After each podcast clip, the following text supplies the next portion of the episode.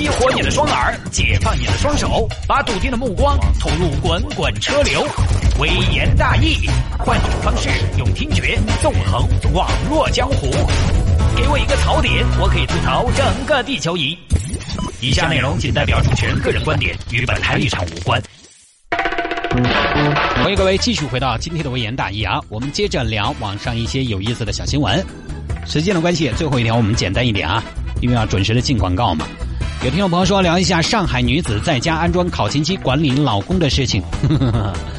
老公上辈子是造了什么孽，这辈子要被这样管？在单位每天打两次卡，回家了还得打卡。哎呀，男的就是不容易，在单位呢有领导把你管到起。在家呢，有老婆把你管到起，造孽！尤其像我这种，我一天呢，因为早上要来一次，下午要来一次，所以我每天要打四次卡。我没法想象，如果我老婆也在家里边安个考勤机，我会成什么样？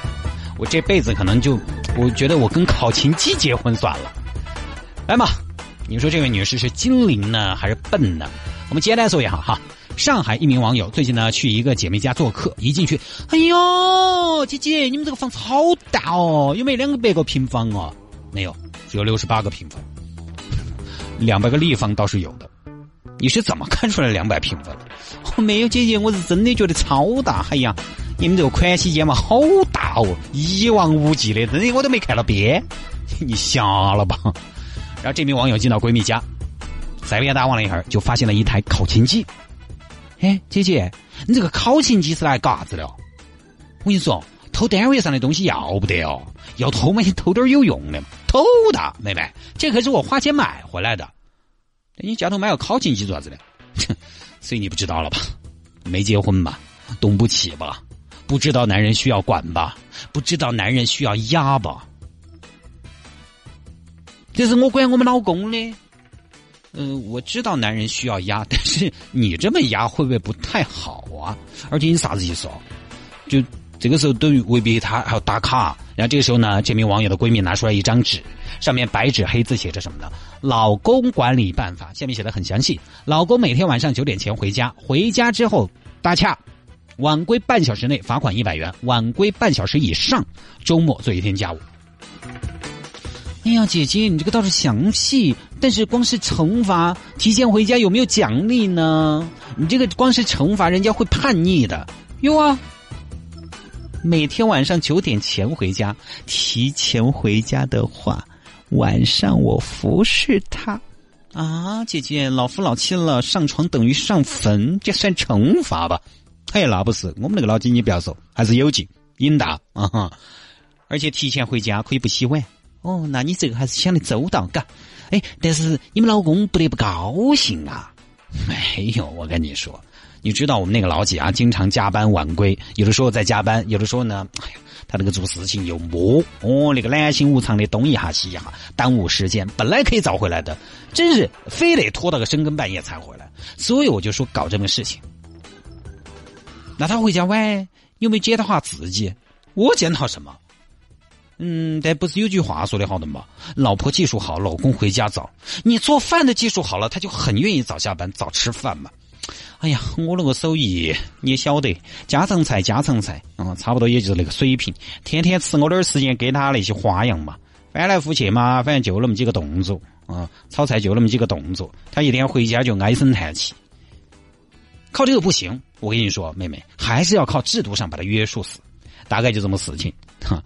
据这名网友的闺蜜说呢，自从用了这个考勤机之后，老公晚归的情况有了明显的改善，两口子的感情也好了很多。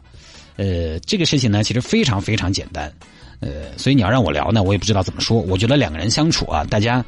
其实没有一个绝对的标尺，说你一定要怎么样，或者说一定不能怎么样。大家达成共识，他就没有绝对标准。现在有很多鸡汤呢，会教你啊，夫妻相处之道等等。但是因为你的对象都不一样，我们每个人面临的伴侣都不一样，你怎么能四海之内皆准呢？不可能。不是说你一定要怎样，不然就不行。没有。其实这两口子啊，你看起来女的把男方就管到管到在。压迫到在，但实际上我告诉你，他们这种关系啊，反倒证明两个人感情还很不错。也就是说，什么意思呢？其实他是一个感情好的夫妻，用考勤机增加点小情趣，他是情趣用品，让男的这边把那些可以挤出来的时间放回家庭，提高一下在公司的工作效率，它是锦上添花的。而本质其实就不在于管理，因为这个道理很简单，你要管理对方，对方首先要服你的管才行。对吧？但对方服管，那对方其实就是听你的话的。那你们俩感情肯定就本来不错。所以夫妻之间经常是这样的：服管的不用管，用管的不服管。你所以总结下来，管没用。拿考勤机打卡来说，你要用考勤机，人家得配合你才行，对不对？你们老公看了你买回来，第二天就丢了，啥东西丢了？丢了自己甩了，你管什么呢？反过来，愿意配合你的，你又何必多此一举？所以感情本来就不好的，你用这招，我跟你说，激化矛盾，金方就要离婚。现在离婚率又那么高，成都一直是离婚率相对比较高的一个城市。之前看到的数据是三分之一，这个多可怕！三对儿里头就有一对儿，你这个可能要激化矛盾。感情好的就看你们自己了，有可能会促进感情，但也有可能。当你把考勤机拿回去的那一刻，对方就要毛。我觉得这个拿回去还是要注意方式方法，就啥子呢？你不要太认真了，你要半开玩笑、半开玩笑的拿回去。如果太认真了，这个事情就严肃了，就起不到情趣用品的功能了。